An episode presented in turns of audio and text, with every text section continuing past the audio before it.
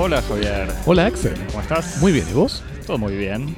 Bienvenidos a Cosmopodis, descifrando la cultura del mundo de a dos temas por semana, en vivo desde el Estudio 1 en el sur de París.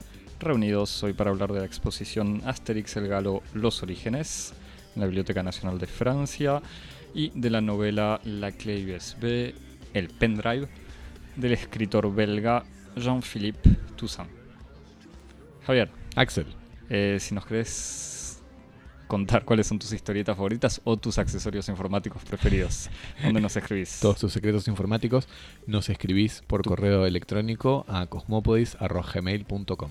Y si sabes usar una computadora o un teléfono celular, te suscribís en redes sociales. Claro, si, sos, si naciste después de 1999, nos seguís en las redes sociales, en Twitter y en Instagram, en arroba cosmopodis. Y como siempre nos likeás todas las fotos o las que más te gusten, compartís. Sí, likeás, comentás, evaluás, alimentás el algoritmo para que Cosmopodi pueda cir- circular por el mundo. Exactamente, como creo que fue tuiteado en el, el pasante nos pasó.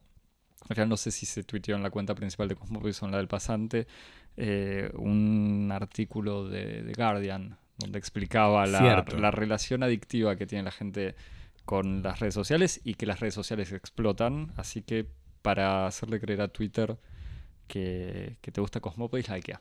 Exactamente. Y te suscribís en aplicaciones. Todas las, las plataformas, Spotify, TuneIn, Stitcher, Apple Podcast, Google Evox. Podcast, todas. La que más te guste, en todas se escucha igual de bien, pero esta que estás usando es la buena. Javier, recibimos correo igual. Recibimos correo de, de oyentes, recibimos varias cosas. Quiero recuperar sobre todo una de un oyente que nos menciona varias cosas en su mail, todas muy divertidas y dignas de mención, pero me voy a limitar solamente a una de ellas, que es una pregunta en la cual eh, el oyente profundiza en este aspecto sobre la desaparición de ciertos elementos históricos en la película Yesterday de Danny Boyle y Richard Curtis. Y nos pregunta si, cito, ¿hay alguna forma de arqueología que defina qué es eso que desapareció antes de los Beatles? Quiero decir, dos puntos, quizás el motivo por el cual no hay Beatles es porque durante las huelgas de mineros se conquistó tal o cual beneficio salarial, lo que implicó una reorganización de los pueblitos tipo Liverpool y por ende del mundo. Tengo Yo- ganas de invitarlo a este oyente a que nos este, anticipe algunas especulaciones teóricas sobre este, las, las ausencias en el mundo ficcional de Yesterday después del, del apagón. Así que no, no tenemos la creatividad suficiente para desarrollar este tipo de teorías. Te vamos a invitar a vos, querido oyente, para que lo, lo comentes con nosotros alguna vez. Se, se- se agradecen en teorías, comentarios. Se agradecen teorías, comentarios y todo, así que nos escriben por correo a cosmopodis.gmail.com o por las redes. Bien. Eh, Javier, a pedido del pasante, que justamente nos, eh, no- nos está empezando a pedir eh, más ingresos, nos recomendó por Twitter, porque no se animó a pedirla, a decirlo personalmente, y sabiendo que iba a tocar mi fibra fanática Asterix, Sí, ustedes comparten eso. que, que fuéramos a la eh, exposición que se hizo en la Biblioteca Nacional sobre Asterix, llamada de manera muy poco original Asterix le Gaulois, Asterix el Galo, Los Orígenes o En los Orígenes, em, que se hizo en el marco de las Jornadas del Patrimonio, entre el 20 y el 22 de septiembre. Eh, en las Jornadas del Patrimonio, como comentamos el año pasado, a partir del edificio del- de la sede del Partido Comunista Francés, De Oscar Niemeyer. eh, se abren en general edificios históricos o, o icónicos públicos o privados. En este caso la Biblioteca Nacional lo que hizo fue presentar uno de sus tesoros adquiridos en los últimos años ¿En qué edificio fue? En Mitterrand, en la, en la la nueva biblioteca, la gran biblioteca, como se dice, no el edificio histórico más bonito que estaba abierto también en las jornadas del patrimonio, sino en el, El edificio monumental que está cerca del de río. Dominique, Dominique Perrault. El eh, mausoleo de, de Mitterrand. que, que según, según se dice, eh, odiado por todas las personas que tienen que concurrir a ese edificio porque no es muy, no tiene un acceso muy, muy fácil o directo, No es exactamente un, un edificio hospitalario. pero, te- pero tiene una especie de bosque interno bastante simpático, si se puede decir. Eh, y la biblioteca entonces decidió mostrar en una pequeña sala de exposición eh, y exponer este tesoro adquirido en el 2011, en realidad no adquirido, sino recibido eh, por una donación de Albert Uderzo, o sea, el dibujante original de Asterix, las páginas originales del primer volumen de Asterix llamado Asterix el Galo. O sea, estas páginas vienen a ser las páginas dibujadas a mano por Uderzo en lápiz y tinta china, con, o sea, en blanco y negro, que son las páginas que se usan para reproducir después en todos los idiomas en los que está traducido Asterix, y coloreadas las aventuras del pequeño galo, que para los que no saben es un, un hito en la historia de la historieta francesa y es un es la historia de una pequeña aldea que gracias a una poción mágica resiste en el año 50 a.C. a la invasión romana, que ya ha conquistado toda la Galia. Y que debe ser uno de los, de los cómics más traducidos también, ¿no? Sí, tiene. Proverbialmente tiene sus versiones en latín, en esperanto. Exactamente, que está, que siempre se ocupan de, ponerlo en la última página, de decir todas las listas, la lista de traducciones. Por eso no, sé si más leído, más vendido, pero más traducido me parece seguramente. Em, era una exposición que cuando vi eh, que existía esta exposición me, pareció sorprendente y era medio raro porque no estaba muy explicado de dónde venían los fondos, cosa que descubrí cuando, eh, cuando llegué a la biblioteca, eh, porque al principio me sonaba algo medio trucho, o sea, no trucho, pero una colección privada como para hacer subir las, las acciones o, la, la cotización de los originales de Asterix. A priori no es por eso, porque estos, estas páginas pertenecen a la biblioteca, lo que no significa que no haya otros dibujos que quizás su Derso, que ya está bastante grande, o sobre todo sus herederos no quieran vender. Eh, pero es una, una exposición bastante interesante.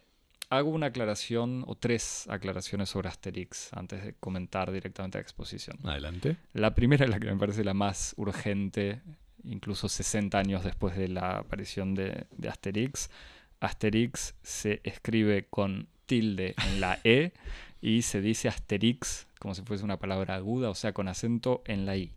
Simplemente que en francés la E es una E abierta, entonces necesita un tilde y en las traducciones en general siempre se guarda la, grafía eh, francesa, entonces se escribe con tilde en la E pero se pronuncia con acento en la I. Asterix. Segundo, segunda aclaración. Bien ahí, Cosmópolis haciendo patria. educando, al soberano. Eh, segunda aclaración, que incluso es más, me parece, hacia los franceses que hacia los, eh, los no franceses, porque muchos amigos franceses tienen la reacción, que a mí me sorprende, de rechazar Asterix porque lo consideran, eh, por un prejuicio o algo justificado, como una obra nacionalista.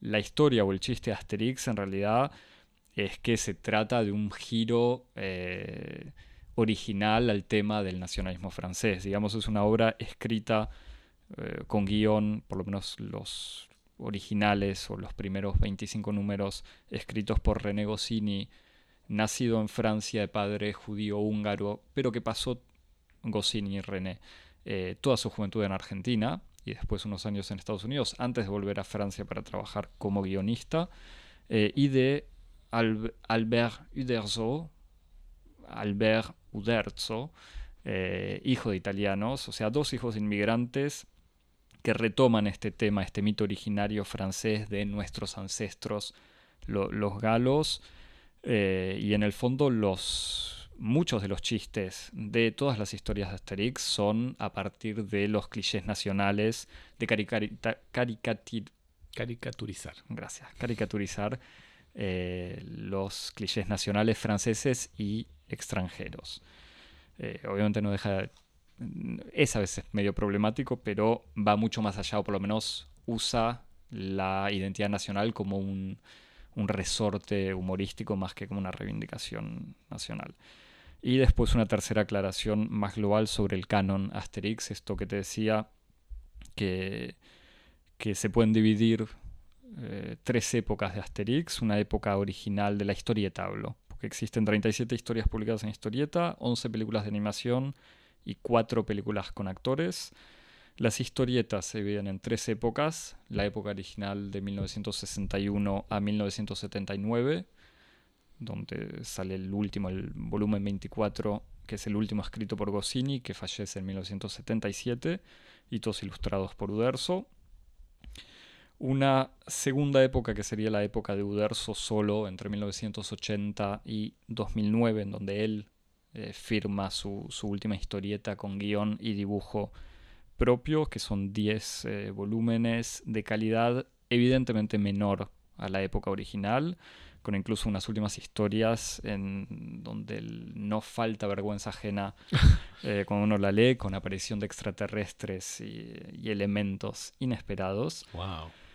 Y una nueva época a partir del 2013 que tiene por ahora tres historias publicadas y una cuarta eh, que ya está lista y que sale el 24 de octubre justamente para festejar los 60 años de Asterix, escritas por Jean-Yves Ferry y, y sobre todo ilustradas por Didier Conrad, o sea, alguien que retoma copiando el dibujo el trazo de Uderzo y que retoma eh, con su autorización y supervisión eh, el personaje, o sea, haciendo, digamos, agarrando un personaje mítico, pero con un escritor y un dibujante nuevo. Sí, un procedimiento que ahora se hace cada vez más en el mundo de las propiedades intelectuales, ¿no? Exactamente, y que se hacía históricamente incluso el famoso Lucky Luke, o sea, tuvo muchos escritores y distintos dibujantes y otros personajes de la historieta belga o franco-belga hizo eso, pero para Asterix siempre Uderzo había resistido bastante el tema de pasar la, la posta. Eh, y después de un primer volumen que era medio tímido, se notaba que no se querían arriesgar mucho, empezaron a soltarse y la verdad que no están nada mal y son bastante mejores que los de Uderzo solo. Así que espero el cuarto y, y, veremos. Obviamente, personalmente, para mí el canon Asterix son los, los, la época original con texto de Goscinny. Me imagino. En la exposición, justamente lo que se puede ver es eso, es simplemente la Biblioteca Nacional mostrando su patrimonio porque si no, no estaría accesible al público. Se ven las, eh, ya no me acuerdo cuántas páginas originales, pero digamos la, la, historieta completa que uno puede leer porque son 62 páginas eh, en general. Que están expuestas en vitrinas. Que están expuestas en vitrinas, incluso el formato es un poco más grande que el, que el de publicación, así que se puede leer y disfrutar bastante bien, donde uno puede ver el talento en el trazo de Uderzo, se puede ver que es bastante sorprendente incluso la cantidad de movimiento que hay en los dibujos de Uderzo. O sea, como Asterix es eh, una historieta, o por lo menos el dibujo de Uderzo es muy cinematográfico, mm. que tiene que ver, de todos modos, con que Uderzo fue ilustrador de animación antes de hacer Asterix y que Goscinny también estaba fascinado por el cine, entonces en su guion hay una manera muy cinematográfica de contar los eventos y el humor de, del texto de Asterix me parece que lo más característico es el, los juegos de palabras de Goscinny, algo que hacen que la traducción sea eh, extremadamente difícil. Y que si mal no recuerdo en el feed de Cosmo eh, está tuiteado por ahí una necrológica muy, muy sentida que el Guardian hizo por, en ocasión de la muerte de la traductora de Asterix al inglés, que parece que había hecho una tarea titánica de traducir muy bien Asterix con sus juegos de palabra y todo en inglés. Sí, es que es un desafío en todos los idiomas. Incluso sé que hace no tanto, me parece dos años, hubo un intento de traducción, de retraducción al español por una editorial argentina que habían completado el trabajo y no consiguieron, habían conseguido un primer acuerdo y después les rechazaron el acuerdo eh, o no sé qué tipo de conflicto tuvieron, pero obviamente si alguien puede leer Asterix en francés, eh, no hay que dudarlo. Ah, quiero aclarar también, si crees que Tintín o Tintin está escrito por un eh, autor antisemita y fascista como era Hergé, que no, es para generar polémica, pero para la clásica pelea entre Asterix y Tintin, o sea, la gente que prefiere Tintin, la gente que prefiere Asterix, hay un argumento ad hominem, si querés, pero que anula a Tantan y es que su autor era una persona absolutamente detestable. Hay que cancelar Tantan. Exactamente. Me encanta, es como un servicio público este momento. Lo anuncio, lo anuncio porque es, yo cada vez que tengo que discutir esto lo termino tirando y es una especie de golpe bajo que noquea a cualquier persona, pues indefendible. Pero bueno, lo dejo para otra charla, si querés. Bueno. ¿y qué tal? El, el- el- ¿Hay algún soporte documental? ¿Algo que acompañe? La, la parte museográfica de la exposición eh, o la hicieron a último momento o tuvieron la decisión política de no, eh, no aturdir al espectador con texto y en general todas las páginas estaban acompañadas de un pequeño párrafo que parafraseaba lo que uno ya podía leer, haciendo algún tipo de aclaración a veces estilística sobre en este lugar es la primera vez donde aparece tal, eh, tal tipo de dibujo, tal gesto, pero la verdad era un trabajo mínimo que no afectaba para nada el disfrute de, de la exposición, Mucha que gente no aportaba nada. detenida en las vitrinas leyendo. Eh, Sí, yo el creo volumen. que íbamos leyendo en grupitos, según había algunos que leían más rápido, más lento, pero se iba avanzando de a uno y incluso veías a la gente, o por lo menos me podías ver a mí riendo, o riéndome, eh, frente a algunos chistes medio olvidados, sobre todo porque si es para recomendar algún volumen de Asterix, el primero no es el mejor. El Mm. primero es el que presenta un poco los personajes. ¿Qué hay que leer si queremos comenzar a leer Asterix? A mí siempre me gustó mucho, pero de vuelta, quizás tendría que volver a leerlo. Siempre me gustó mucho Asterix Legionario. Eh, pero no sé por qué. Tendría, quizás tendría que hacer una. volver a leer Asterix eh, y, y buscar la- las razones. Pero siempre me pareció muy gracioso. Eh, eh, por ejemplo, la cizaña siempre me angustió mucho. ¿Cómo se dice? ¿Cómo La cizaña. La cizaña. Em, porque era es donde todos se pelean. Nunca me gustó. El adivino también pasa lo mismo. Es un adivino Bueno, estamos en un que, que de, mete púa momento de confesiones. y miente. Pero, pero bueno, me parece que es un- una buena manera de transicionar hacia el segundo tema. Te estás así como escapando. No, no era por eso, es porque era pertinente. Bien, dale. Respondo pasamos, lo que quieras, Javier. Pasamos al segundo tema.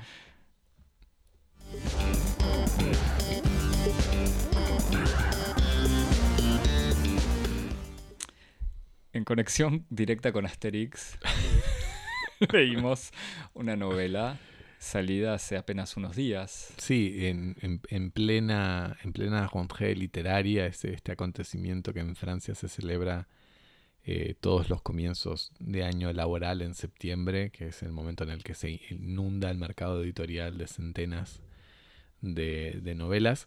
Leímos una de ellas, que es la clé USB, el pendrive, ¿sí? del escritor belga de lengua francesa Jean-Philippe Toussaint, autor de, varias novelas, sobre todo en su juventud, como La Salle de Bain, la sala de baño en el 85, eh, l'appareil photo, la cámara fotográfica en el 89 y la televisión, la, la televisión en 1997 y más recientemente de una tetralogía, una serie de cuatro novelas eh, alrededor de una atormentada historia del amor que se sucedió en, en cuatro volúmenes. Eh, Faire l'amour, Hacer el amor en 2002, Fuir, Huir en 2005, La vérité sur Marie, La verdad sobre Marie en el 2009 y Nu, Desnuda en 2013.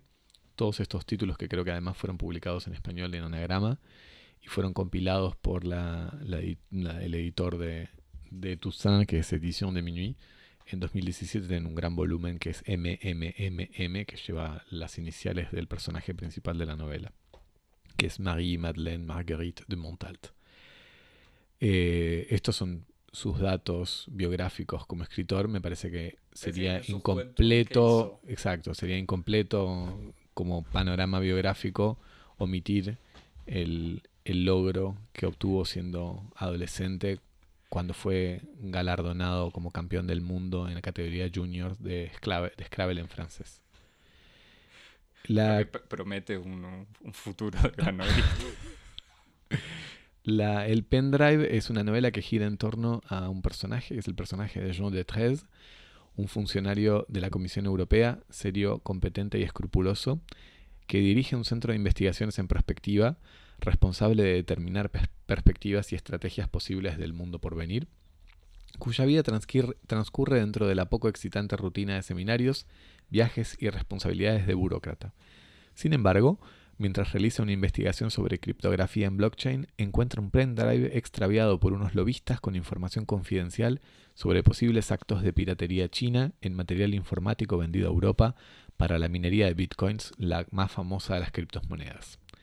En un periplo que lo lleva por los mundos paralelos de la minería virtual, los negocios reales y las conferencias internacionales, la aventura de Jean de Trez se transforma en introspectiva cuando se entera de ciertos dramas familiares de su ciudad, en su ciudad natal de Bruselas. La novela de Jean-Philippe Toussaint mezcla thriller burocrático, corrupción internacional y la angustia existencial de un hombre cuyos dilemas deontológicos de buen funcionario europeo parecen terminar siendo la continuación de sus desgarramientos infantiles por otros medios. Axel, ¿qué pensamos? Eh, ¿Qué pensamos? Yo fui, me leí una historieta entera y una novela entera, Javier. ¿eh? Te voy a dar, un, te voy a dar un premio exacto, esta una, semana. una medallita, un, un alfajor. Eh, es una novela que, mm, que como quizás el resumen, eh, por un lado muestra bien, comienza o tiene toda una parte de, de thriller o de novela eh, entre policial y de aventuras o de misterio a partir de tecnologías ultra recientes, como son, bueno, los pendrives existen desde hace ya 20 años, eh, pero esto de blockchain, bitcoin y minería virtual son cosas que yo, soy un hombre joven y ultra conectado, conozco bien, pero para el que quiera hacer algo más significa, y lo digo riéndome porque más o menos entiendo que funciona, pero tampoco tanto, pero en el fondo son computadoras conectadas haciendo cálculos y esos cálculos permiten eh, reproducir ecuaciones únicas que legalizan de alguna manera monedas virtuales, como la garantía de la moneda virtual. No me corrijas si no está claro, Javi. No te sí, lo importante es que la- es una tecnología que no solamente sirve para, para el, el- el almacenamiento y el acceso a información sobre monedas, sino todo tipo de registro que necesita un sistema de transparencia y de, y de legibilidad. Exactamente. O sea, que bueno, es una tecnología que tiene aplicaciones distintas que la, la, la circulación de criptomonedas. Bueno. Y es un poco lo que gira un poco en la novela alrededor. Digamos, todo este mundo ya bastante esotérico de la informática ultracontemporánea se suma a todo el aburrimiento que uno puede imaginar que ocurre en los pasillos de la Comisión Europea en Bruselas. El gran talento, para decirlo rápidamente, el, talento de Toussaint es agarrar esos dos universos horribles y hacer algo con mucho humor interesante. O sea, me parece que él mismo se habrá puesto ese desafío de hacer algo divertido e interesante con, con esos mundos bastante improbables eh, y este personaje tan poco carismático como es eh, Jean de Trez, que, o sea, que eh, si uno pone en vez de de Trez con Z, dice de Trez, viene a ser Juan Desamparo Claro. o Juan Auxilio. Eh, y entonces este personaje que va, eh, que está más preocupado primero por su trabajo de prospectiva, que viene a ser, como él dice, no leer el futuro no predecir el futuro, sino evaluar las posibilidades de futuros posibles y sobre todo qué hacer para, para lograrlos o, conseguirlos o llegar a ese futuro, eh, como consejero político, como asesor eh, en Bruselas, eh, y que está ligado a esta investigación muy personal donde él sufre, porque es algo que él no debería hacer, de esta intriga de un negocio turbio con una empresa china, digamos. Eh, y es una novela que, por el lado de la novela eh, de... No sé si de espías, pues no leo novelas de espías tampoco, pero digamos, tiene una especie de intriga medio policíaca, detectivesca, bastante interesante y divertida, en la que él me parece aprovecha muy bien para describir este mundo de Bruselas, o sea, incluso este trabajo entre aburrido, lleno de reuniones, lleno de profesionalismo de- del protagonista, y por otro lado este mundo turbio de los lobistas, eh, que se presentan primero como asesores, consejeros, defensores de intereses, pero que en realidad están defendiendo su pequeña parte en un negocio bizarro entre una empresa china, que es una empresa que uno no sabe en qué medida no está conectada con el gobierno chino, con una empresa o pseudoempresas búlgaras. Entonces, es una manera para Toussaint, me parece, de analizar en forma o a partir de una novela un montón de temáticas políticas económicas contemporáneas de manera bastante inteligente y pertinente. Sí, absolutamente. Me parece que eh, la novela tiene como puesto el pie en varios lugares o como son puntos de apoyo o como, motivos de inspiración. Y uno de ellos es efectivamente esta especie de giro, ¿no?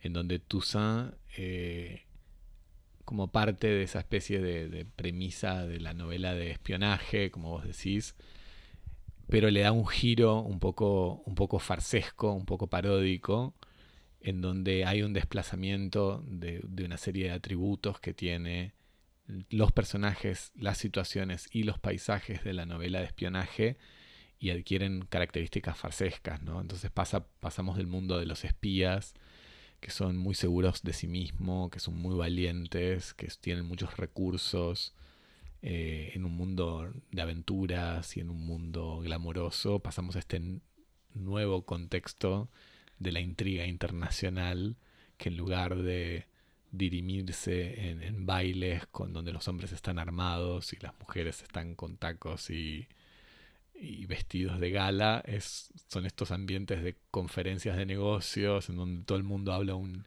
inglés medio aproximativo y mediocre y se están eh, quedando en hoteles y son vidas rutinarias y nadie entiende muy bien qué está pasando. Hay como una especie de situación permanente en donde todos tienen la sensación de estar frente a situaciones que son un poco opacas, en donde hay permanentes malos entendidos. Y me parece que hay como una voluntad muy interesante de Toussaint como de resituar y darle una especie de giro al, género de la novela policial o la novela de espionaje a través de una especie de, de, de farsa burocrática, ¿no? Por, sí, al mismo tiempo uno de los temas me parece muy recurrentes en la novela es la, relación entre lo virtual y lo real. Sí. Porque, el, o sea, por un lado está todo este tema de la perspectiva, o sea, de cómo imaginar un futuro posible o no. Y después todo el tema de estas monedas virtuales y lo que, lo que hacen estas computadoras que uno nunca sabe. Y al mismo tiempo él lo traduce con este mundo donde él termina aceptando un viaje a China porque dice, bueno, todos hablamos de China, o sea, se sabe que China va a ser una gran potencia, pero no conozco China, creo que dice el personaje o algo así, dice, voy a ver el mundo real.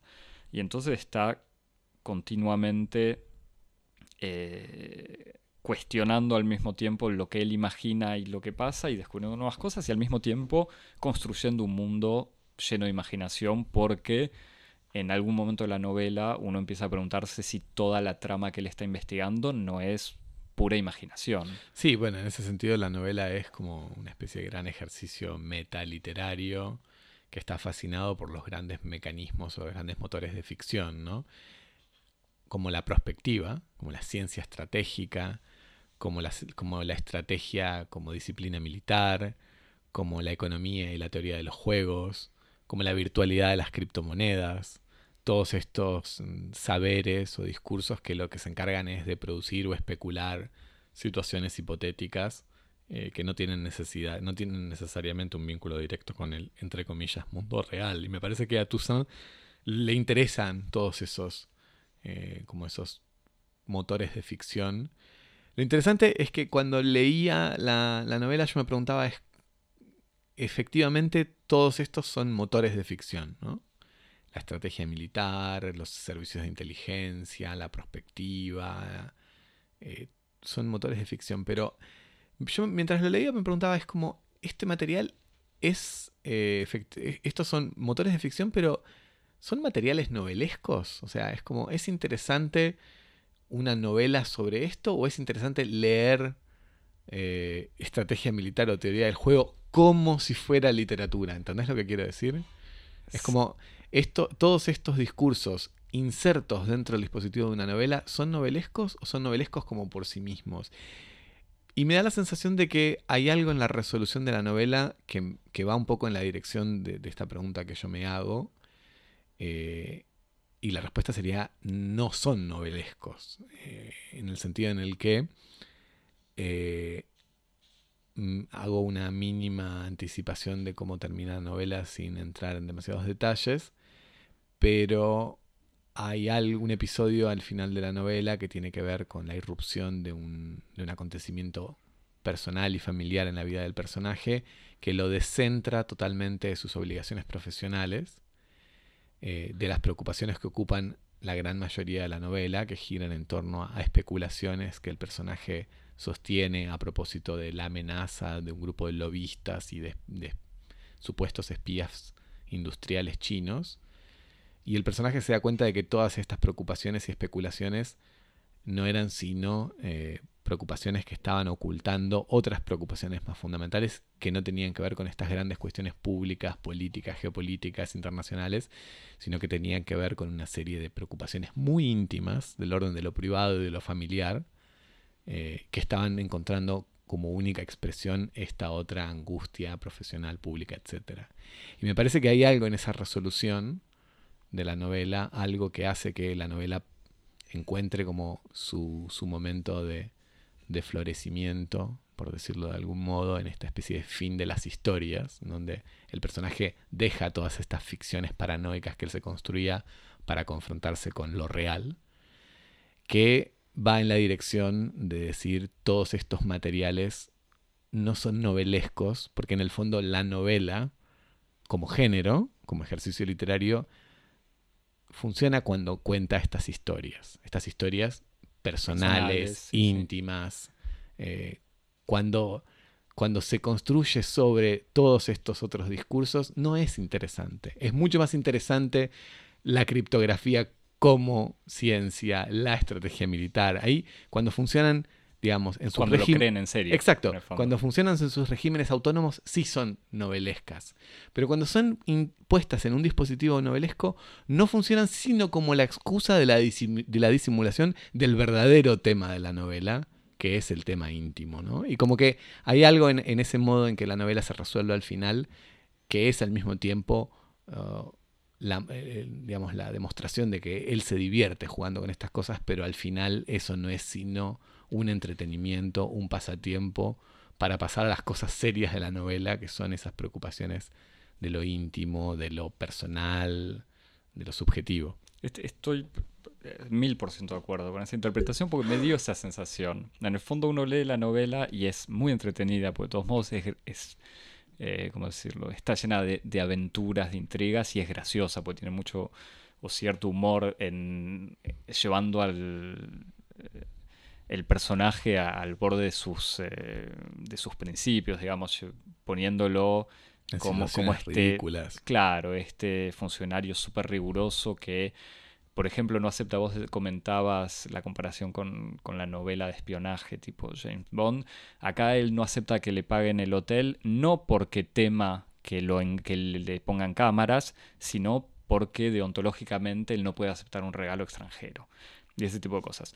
Y da la sensación que llegó un punto de la novela, a los dos tercios, como que Toussaint quiso obligarse a hacer el quiso ponerse el, desafío de hacer una novela ultra contemporánea, incluso eligiendo este título, o sea, el pendrive, digamos, un título poco eh, novelesco, o quizás para algo de espionaje, Y sí, llega un punto donde dice, bueno, hasta acá llegué, esto ya no, no da para más, o lo único que puede dar es una novela de espionaje eh, que, desaparecerá con los años, digamos. Y entonces el giro personal de la novela, o sea, el giro personal en la vida del, personaje que lo trae, como decías, al mundo real, eh, es un corte, eh, me parece muy pertinente, muy interesante, porque en el fondo también ese mundo real no deja de ser un mundo, no es que es un mundo sin imaginación, al revés, es el mundo de sus recuerdos, de su infancia, de sus relaciones con los otros, que están construidas a partir de lo que él piensa de los otros, de lo que él imagina de los otros o de lo que los otros imaginan de él, eh, de sus sentimientos que también son construcciones virtuales de alguna manera, eh, y de sus ideales, de sus pasiones, aunque no aparecen, digamos, pero todo ese mundo que él eh, redescubre o vuelve a ver, pero con otros ojos después de haber tenido esta aventura medio fallida por China y Japón.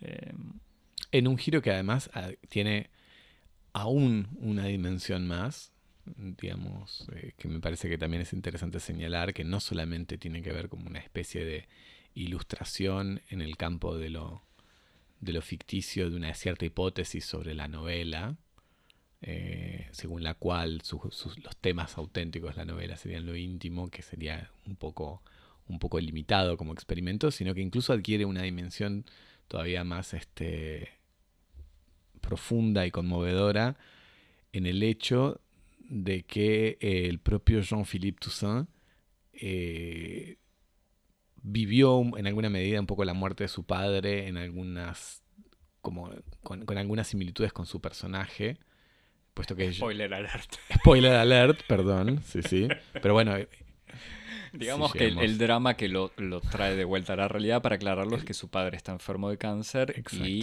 su estado empeora brutalmente. Y el padre del, del propio Jean-Philippe Toussaint había sido era un periodista un gran periodista belga que, cuya otra carrera, además del periodismo, había sido justamente escribir novelas de espionaje, escribir novelas policiales.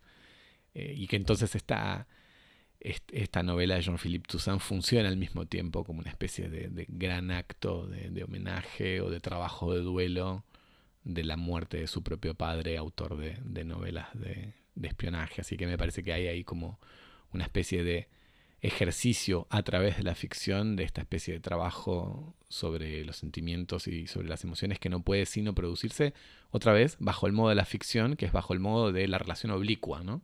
De algo que no se mira de frente, que no se dice con, las mismas palabras con las que se nombra, que, sino que se hace a través de una relación, por decirlo rápido, de alegoría, de metáfora, de, de representación, ¿no? Así como, con una relación oblicua, me parece. Que, incluso, incluso volviendo a la primera parte de la novela, si querés, toda la parte de la intriga de espionaje y de tecnología, uno la lee a veces pensando que está leyendo una página de Wikipedia. O sea, uno dice, aparecen nombres y uno dice, bueno, ¿cuánto, ¿cuántos de estos personajes que aparecen son de verdad o no?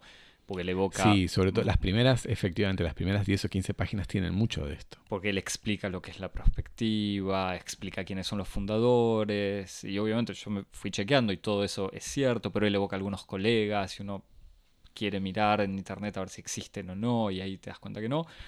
Pero este, ese juego con la realidad también le permite... Eh, esconder de la misma manera todo lo que dice eh, de mucho más íntimo eh, y emotivo y que eso solo tiene sentido cuando uno llega al final de la novela. Totalmente. Como que eh, eh, todo lo que uno podía considerar como una especie de veleidad o frivolidad narrativa, al final uno lo descubre como una especie de gran mecanismo de ocultamiento, de disimulación. Cuando, para cerrar un poco lo que dice el personaje, el personaje termina recriminándose o pensando en su propia frialdad y cómo él en su trabajo analiza todo fríamente, pero eso no le permite expresar eh, sus sentimientos. Exactamente. Y, de vuelta, ahí en el fondo la comparación con el novelista, con el escritor, no es, eh, no es anecdótica. Absolutamente. No, es casual. Después, una, una otra cosa que, te quería preguntar, a ver cómo lo habías visto vos. Yo leí varias de las novelas de, eso te quería preguntar yo a vos. Eh, yo leí varias de las novelas de Toussaint y me parece que en esta novela que, que transcurre en un escenario y, en un género distinto de, de, sus de otras de sus novelas y sobre todo sus novelas recientes, uno encuentra, sin embargo, una especie de, ADN común, eh, que es el de tener una especie de identidad doble, que es, ser, que es la de ser, por una parte, una obra propia de un novelista que es un verdadero estilista, ¿sí? que tiene como como máxima preocupación el de construir una, literatura que uno no puede sino catalogar de elegante, en el sentido de que es una, tiene una, escritura exquisita cuya virtud es una de las más difíciles de todas, que es la virtud de la transparencia. Es un estilo extremadamente calculado, medido y trabajado para desaparecer en la lectura es una escritura límpida, transparente, no tiene opacidad, no tiene fricción. Es, este elogio que me parece horrible para las novelas. Es una novela que se lee muy fácil, muy rápido y muy bien. Se lee muy bien sin, por lo tanto, este, ser una novela ingente, ¿no? Este, Y la contradicción de, la identidad de, su obra me parece que es siendo un novelista obsesivamente elegante, siendo un estilista obsesivo, eh, como la contracara de su proyecto literario es el de estar que me parece que es contradictorio, contradictorio pero al mismo tiempo bastante, eh, bastante evidente, estar obsesionado por una idea, que es una idea típica, una idea obsesiva típica de quien está preocupado por la elegancia, que es la idea del bochorno. Como Jean-Philippe Toussaint me parece que es como un gran, eh, un gran escritor del bochorno, del papelón, de la vergüenza, y, sus novelas en general están construidas eh, alrededor de pocas escenas que están articuladas eh, en, gran, en, grandes pasajes de descripción de sensaciones. Y en general los episodios claves que articulan las novelas son episodios de vergüenza, de bochorno, de papelón, como decía, en donde el personaje de repente se encuentra atenazado, este, arrinconado en una situación imposible para él, de la cual no puede salir eh, por incapacidad, por incompetencia, por vergüenza. En esta novela ocurre un momento especialmente jugoso. Eh, en realidad dos, un momento y su consecuencia. Un momento y su consecuencia. Lo, preparo y lo, anticipo tanto porque me parece que una de las, otra vez, de las grandes propiedades de, de la obra de Toussaint es que tiene como la capacidad para fijar escenas en tu cabeza. Como las novelas de Toussaint, uno a veces se olvida un poco qué pasa, pero se acuerda muy bien de dos o tres escenas que uno dice, ah, es la película, es la, perdón, es la escena del caballo que se escapa en la pista de aterrizaje del aeropuerto de Tokio, que es algo que pasa en una novela. Este, o es la novela en la que el tipo se escapa en moto, etc. Eh, y me parece que eh, la, la, la, clave USB, la, mm, el, pendrive.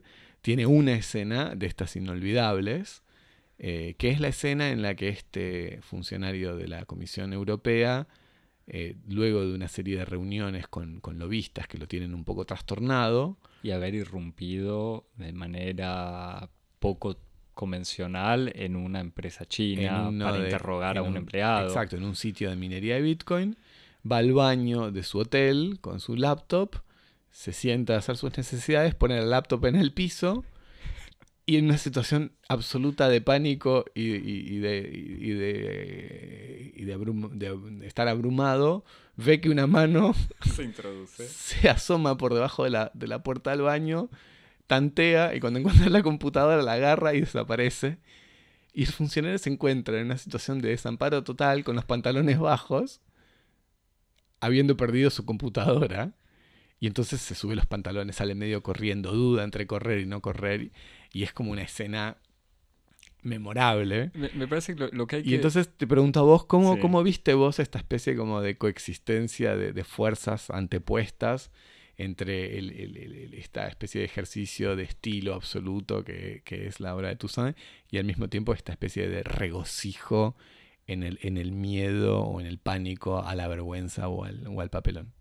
Esa, esa escena es excelente porque incluso hay que pensarlo en el talento del escritor eh, de manejar los tiempos, o sea, los tiempos de la lectura y los tiempos de cómo él cuenta las cosas y los tiempos de la acción que cuenta. Entonces es una, es una situación que ocurre, digamos, una situación lenta donde él entra al baño, apoya su computadora, no sé qué, y después en un segundo y en, después de ese segundo hay como una especie de segundo de, eh, de incredulidad del personaje y del lector.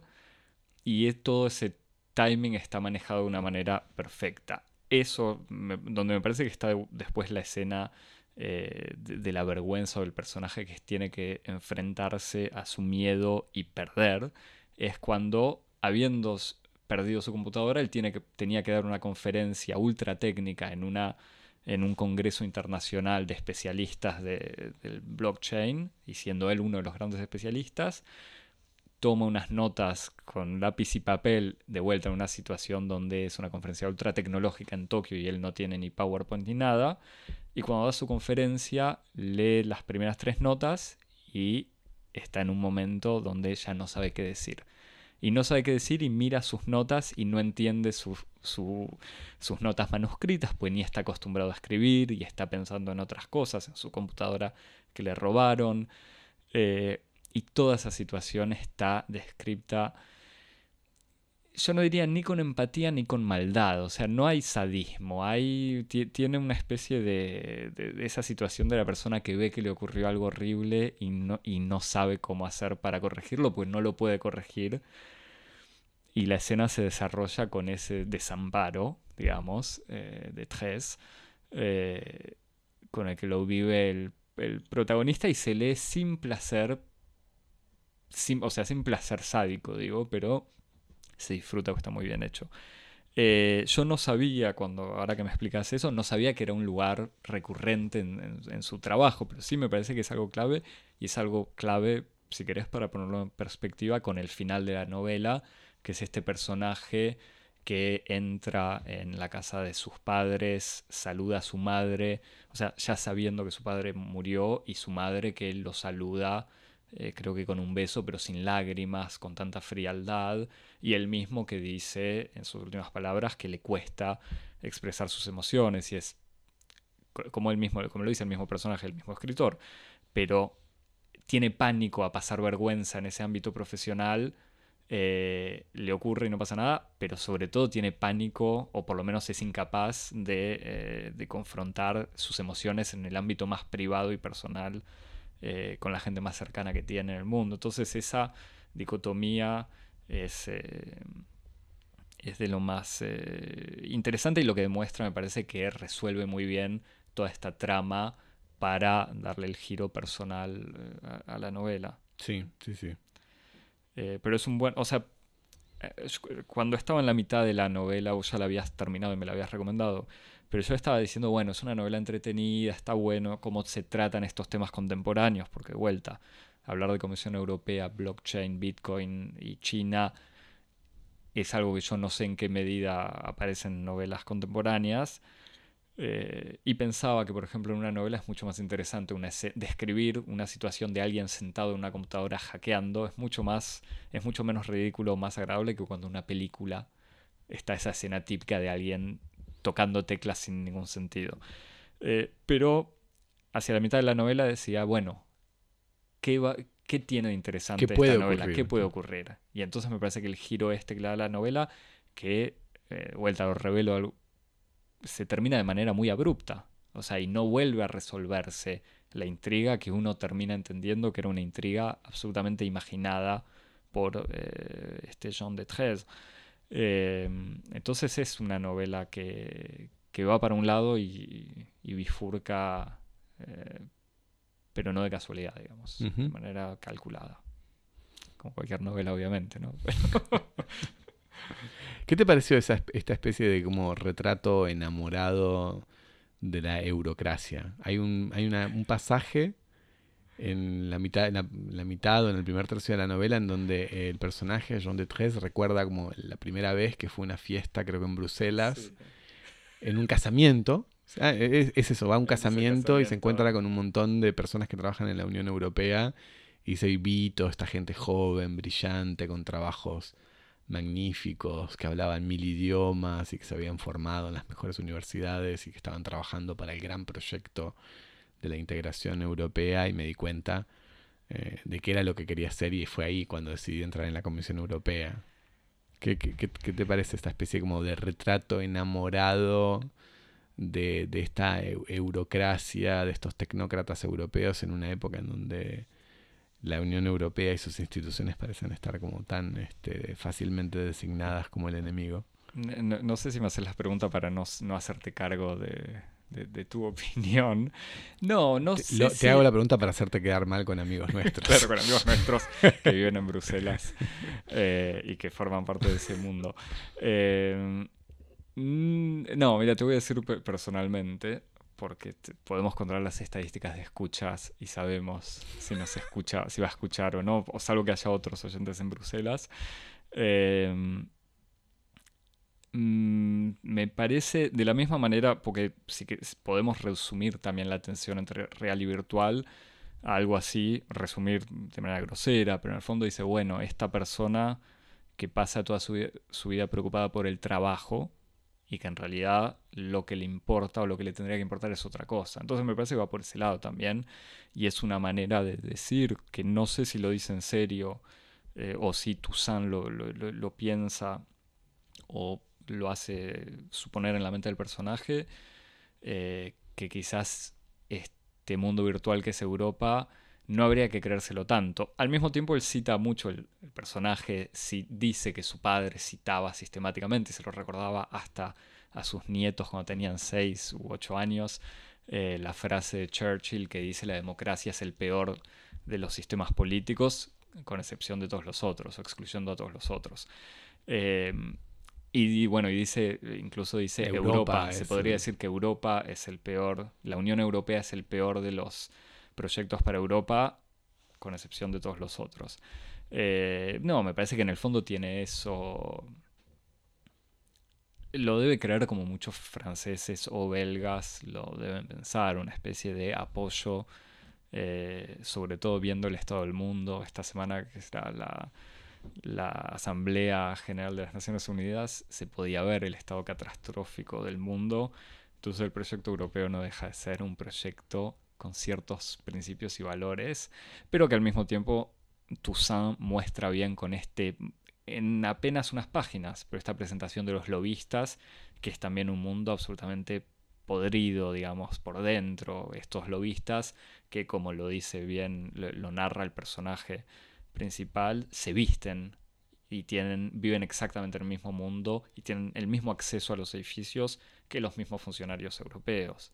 Entonces, me parece que la fascinación del personaje por ese mundillo quizás corresponde con alguna fascinación que tuvo Toussaint en su juventud, pero que ahora ve con más distancia y sospecho que incluso los jóvenes funcionarios europeos lo ven con esa misma distancia.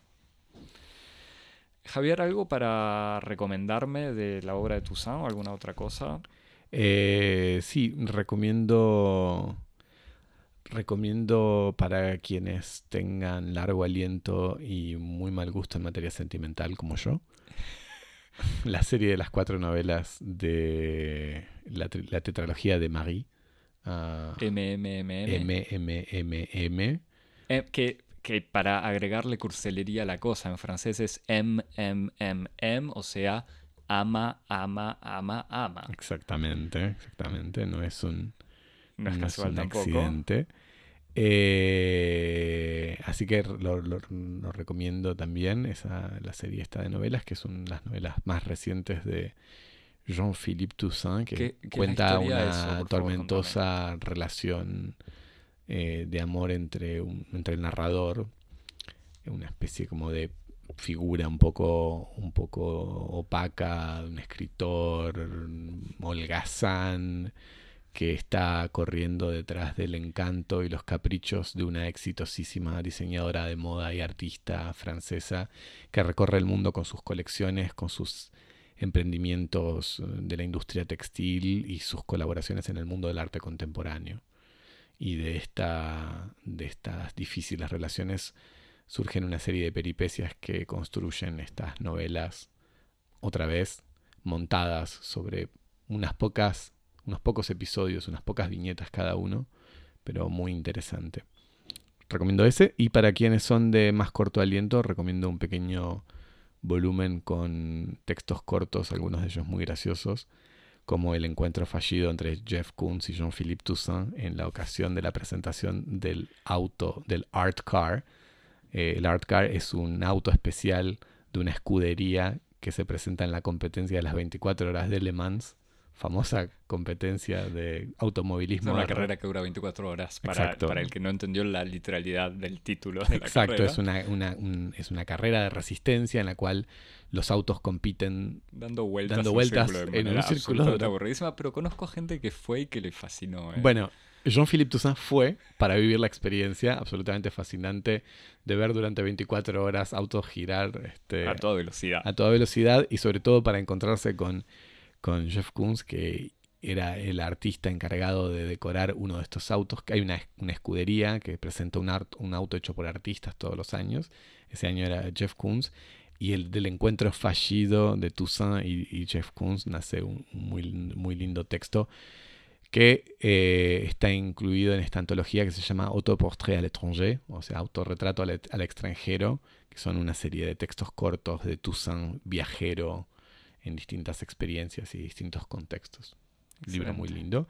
Y por último, me parece que no puedo dejar la ocasión de, de recomendar este libro que recomendé, me parece ya alguna otra vez, pero que me une a un amigo del pod, a, a Eric, que es el Congreso de Futurología del escritor polaco Stanislas Lem, que cuenta la historia justamente de un congreso de futurólogos, o sea, de especialistas en planeamiento estratégico y aplicación especulativa de la ciencia futuros posibles en un gran hotel que gira a la catástrofe. Así que recomiendo también el Congreso de Futurología de Stanislas Lem. Muy bien, bueno, Javier, ¿en dónde nos o a dónde nos escribís para recomendarnos otras cosas y predecir el futuro del podcast? Nos mandás tus pronósticos, predicciones y, y profecías a cosmopodis.gmail.com y si sos más moderno y más joven, eh, nos mandás en las redes sociales tu mensaje en Twitter y en Instagram en arroba cosmopodis. Y te suscribís. En todas las, Todas las plataformas, plataformas. en TuneIn, Google Cast, Podcast, Spotify, Evox, Todo. Stitcher, todo. todos, todos nos pones. Y alimentás el, el algoritmo. Eso, hay que, hay que recomendar. Likes, amor, tirar, comentarios, todo. repost, todo. Queremos vencer al algoritmo, ese es nuestro objetivo. Exacto. O vencer o alimentarlo. Al revés, mostrar, mostrar que el algoritmo elige las cosas buenas. Hay que ayudarlo al algoritmo. Ese algoritmo no, no nos va a ayudar solo. Bueno, Javier, hasta la semana que viene. Nos vemos. Chao. Chao.